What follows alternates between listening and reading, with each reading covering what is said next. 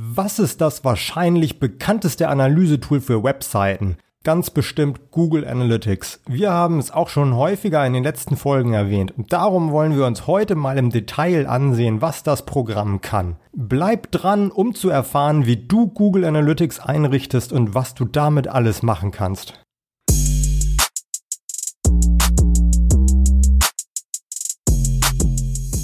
Warum ist Google Analytics überhaupt so beliebt? Naja, zuerst mal ist es ja kostenlos. Das heißt, die Hürde, es zu installieren, ist viel niedriger als bei so ziemlich allen anderen Programmen. Und dann bietet es eben auch noch unfassbar viele Funktionen und Insights. Das erste, was du bei Google Analytics siehst, wenn du dich einloggst, ist die Anzahl der Zugriffe auf deine Website. Da kannst du natürlich auch den Betrachtungszeitraum anpassen. Also letzte sieben Tage, im letzten Monat, letzte 90 Tage oder auch ein individueller Zeitraum. Du bekommst Informationen über deine Besucher, Alter, Geschlecht, Interessen, genutztes Endgerät, Standort und auch noch einiges mehr. Außerdem verrät dir Google Analytics die Kanäle und Seiten, von denen die User zu dir kommen. Also kommen Nutzer über Facebook, über die Google-Suche, über ein Online-Forum zu dir oder geben sie die Adresse von deiner Website direkt in ihren Browser ein. Das siehst du da alles ziemlich schnell. Ja, außerdem siehst du natürlich, wie sich die Benutzer auf deiner Website verhalten. Also klicken sie von einer Seite zur nächsten oder springen sie gleich wieder ab. Das wäre natürlich blöd.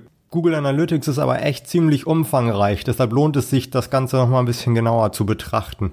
Also was wäre ein konkreter Anwendungsfall? Mit Google Analytics kannst du zum Beispiel herausfinden, welche Seiten bei deinen Nutzern besonders gut ankommen. Dazu gibt es einen Bereich, in dem du die Aufrufe aller deiner Seiten siehst. Die Seiten kannst du ja auch nach Content Art aufschlüsseln, wenn du zum Beispiel nur deine Blogartikel analysieren möchtest. Hier hast du dann eine lange Liste mit all deinen Blogartikeln vor dir. Du siehst, wie viele Aufrufe sie haben, wie lange die Nutzer durchschnittlich auf der jeweiligen Seite bleiben, wie viele Nutzer abspringen, beziehungsweise nach dem Artikel keine andere Seite mehr auf deiner Website aufrufen. Das zeigt Google Analytics dir alles hier übersichtlich an. Wenn ein Artikel eine hohe Absprung- oder Ausstiegsrate hat, ist das ein Indiz dafür, dass du ihn überarbeiten solltest. Denn wenn ein Nutzer abspringt, hast du ihn erstmal verloren. Um die Absprungrate zu senken, kannst du dir den Artikel beispielsweise beispielsweise mit mehr anderen Artikeln verlinken, also Links zu weiterführenden Inhalten einfügen. Es kann aber auch helfen, wenn du mehr Multimedia-Inhalte in so einen Artikel einbindest. Also zum Beispiel Bilder, Videos oder auch interaktive Elemente können dazu beitragen, dass die Absprung- und Ausstiegsrate sinken. Das gleiche kannst du natürlich auch auf deinen Produkt- und Landingpages machen, um auch da die Bounce Rate und die Ausstiegsrate zu senken.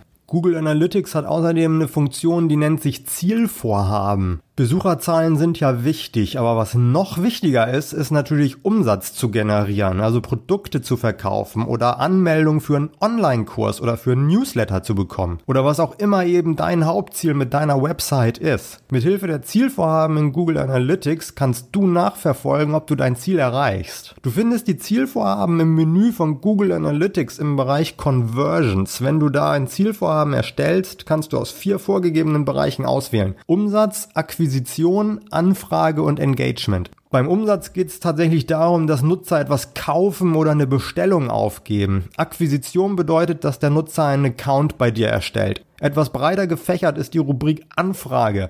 Hier geht es darum, dass Nutzer einen Link zu deiner Website per E-Mail teilen, also dich einem Freund empfehlen, sich bestimmte Bereiche auf deiner Website ansehen, zum Beispiel Produkt- oder Veranstaltungsseiten, einen Live-Chat mit dir starten oder was herunterladen, ein PDF-Dokument zum Beispiel, ein White Paper, das du anbietest.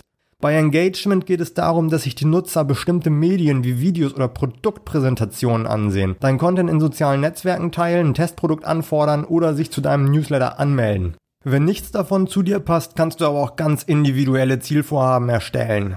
Also der Bereich Zielvorhaben bei Google Analytics, der hilft dir jetzt natürlich nicht direkt deine Ziele zu erreichen, aber er trackt, wie weit du kommst, also ob du deine Ziele wirklich erreichst. So hast du immer einen guten Überblick darüber, wie viele Conversions du denn schon geschafft hast in dem jeweiligen Bereich. Zum Schluss wollen wir jetzt noch mal kurz gucken, wie du Google Analytics auf deiner Website einrichten kannst. Dazu brauchst du als erstes einen Google-Account. Falls du den noch nicht hast, wäre das jetzt die Gelegenheit, einen zu erstellen. Damit kannst du dich dann bei Google Analytics anmelden und bekommst einen Tracking-Code. Den musst du in den Quellcode in dem Header oder Footer deiner Website eintragen. Falls du WordPress benutzt, kannst du das auch mit einem Plugin machen. Sobald du das gemacht hast, zählt Google Analytics die Besucher auf deiner Website und du kannst dir auch alle anderen Daten ansehen. Wenn du dich bei Google Analytics anmeldest, wird dir das auch alles nochmal genau erklärt, wo du den Code eintragen musst und so weiter.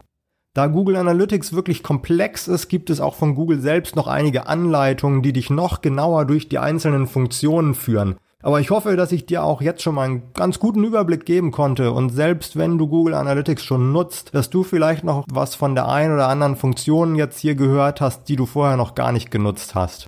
Ich freue mich, wenn du morgen wieder einschaltest. Bis bald!